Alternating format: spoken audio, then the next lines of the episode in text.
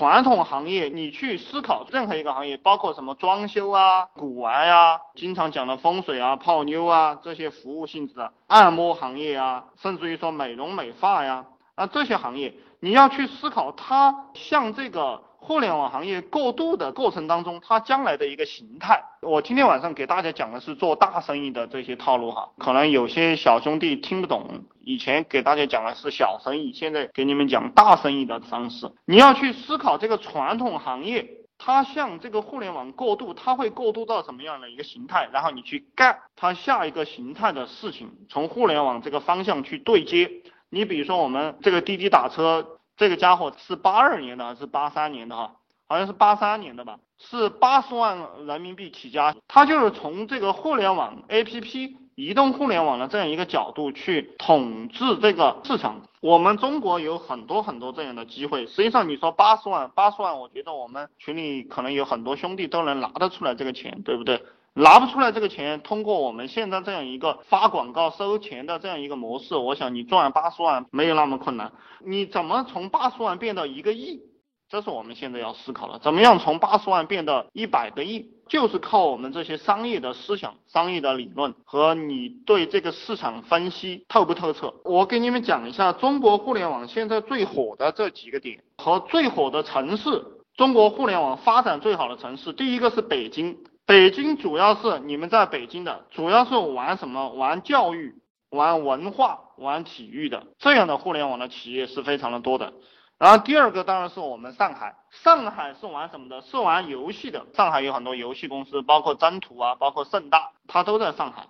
呃，玩金融的，因为上海也是全中国的金融中心，经济发展最好的地方，所以上海这个地方有很多金融投资公司。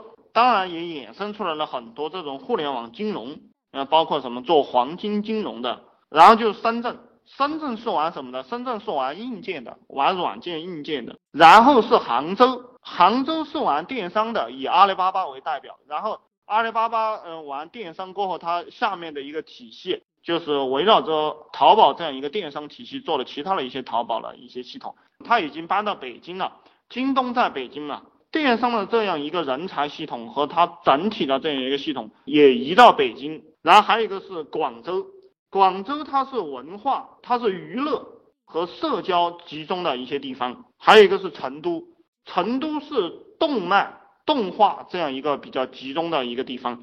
那我告诉你们，这六个城市它基本上统一了互联网，中国互联网百分之八十的江山。有什么意义？你们要玩大，一定北京它有这个文化、体育、教育这方面的人才，你到成都去，你很难集中到这样的人才去跟你干活。所以其实你们有经济基础想玩大的，你们要到对应的城市去做。你比如说我们中国以前的经济，长三角、珠三角、长江三角洲、珠江三角洲，它是制造业比较发达的地方。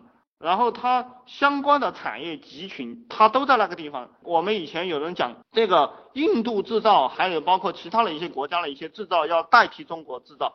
然后前面几年就有一些商业的分析分析的学者讲，这是不可能的。为什么？比如说苹果手机，它还是在富士康生产，对不对？它为什么不转移到印度去？因为它重新建立这一套商业系统是非常困难的。第一个是没有人才，第二个是没有厂房。第三个是配套设施跟不上，你如果是从中国把这些材料再运到印度去加工的话，可能我们的 iPhone 手机要卖到两万块钱一个了。所以说，我们创业做互联网，如果你想玩大，比如说你要做教育这个体系，那肯定是到北京去玩，对不对？你要去做游戏这样一个行当，那肯定是到上海来玩，你才玩得大，不然没有人才。这也是为什么阿里巴巴、淘宝他也要把他的人往北京移，因为他要人才。我们现在。对于我们普通的创业者，我们想发财，那首先这个媒体这样一个行业，广播媒体还有社交这样一些行业，包括电商，我们都可以去参与，因为我们用一个手机，用一个电脑，我们都能够参与进来了。比如说硬件这种行当，如果你是屌丝的话，你手上连几百万都拿不出来，你肯定是玩不起的，因为这个是烧钱的一个游戏。但是我们玩广播、玩媒体、玩社交、玩电商，甚至于说玩代发货。你能赚到钱，而且而且你深耕你这个垂直的领域，你随便找一块来深耕，你都可以赚到钱，对不对？还有一个就是说，我们做媒体，比如说我们做一个自媒体，随便你的哪一个领域，包括我前几天讲的这种性教育，你只要去做，那个优势比你强的这些平台，你都不用去怕它，因为各个层次的人对应各个层次的。呃，媒体各个层次的知识，你只要服务好你这个层次的这样一个人，一样也赚得很嗨，对不对？还有一个给大家一直强调的东西就是，为什么今天给大家把这个警戒往高的拔哈？就是你的想法一定要大，你要想你选择的这样一个项目和这样的一个市场，你就是老大，你要把它做到最大，从一个点去做。去创业，然后吃掉整个面，甚至整个行业，细分市场。我讲了，在中国有八点五亿的人，你解决任何一个痛点，你都能做到几个亿、几百个亿。未来十年，在中国互联网行业能产生非常多的这样的企业，就是百亿级的企业。你们关注新闻的话，你们会发现它会不断的去产生这样的企业。这当中会不会有我们群里的一些人？